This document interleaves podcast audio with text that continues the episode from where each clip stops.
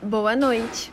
Meu nome é Larissa Oliveira e no podcast de hoje iremos conversar um pouco sobre a OIT, Organização Internacional do Trabalho, criada em 1919 pelas Nações Unidas ao fim da Primeira Guerra Mundial. O seu objetivo é de promover a justiça social, proporcionando igualdade trabalhista entre homens e mulheres, de forma segura, decente, digna e que proporcione a liberdade garantida pelos direitos humanos.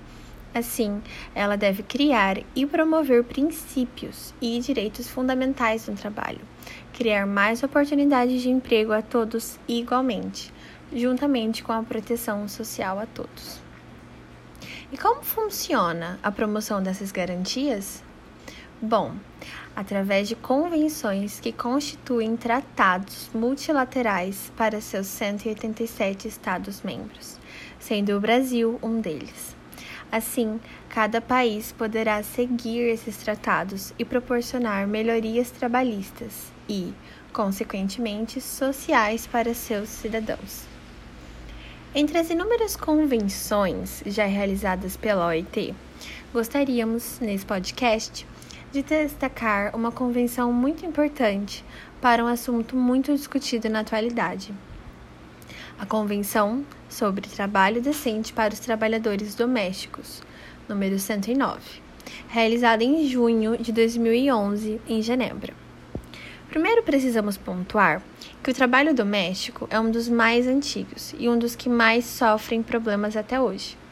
Afinal, ele carrega a herança escravocrata, onde as mulheres negras realizavam serviços domésticos em uma época em que não havia qualquer dignidade humana para elas. Eram as mulheres que realizavam os trabalhos domésticos na época da escravidão e, consequentemente, elas as têm as marcas da escravidão até hoje. Assim, afirmo que o trabalho doméstico é uma herança escravocrata, um trabalho discriminado, pois não recebe o mesmo tratamento quando se fala dele e das pessoas que o exercem. Sabemos que há um preconceito, um menosprezo, como se fosse um trabalho não digno como os outros. Os trabalhadores domésticos sofrem diariamente a violação dos direitos humanos e dos direitos fundamentais do trabalho, como o trabalho forçado, sem as garantias sociais, o trabalho infantil e até mesmo assédio ou abuso sexual dentro do local de trabalho. É um problema de gênero e raça Segundo os sites da OIT, mais de 80% dos trabalhadores domésticos são mulheres.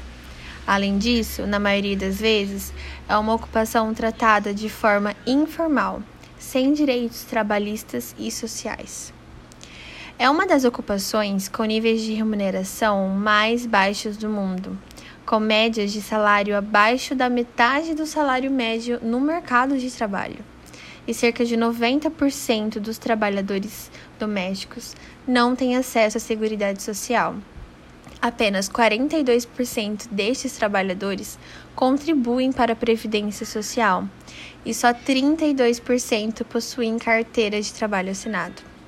Após analisarmos esses fatos, vamos dar continuação analisando sobre o que diz a Convenção de 2011 de uma forma geral. Assim, passo a palavra à minha colega Stephanie.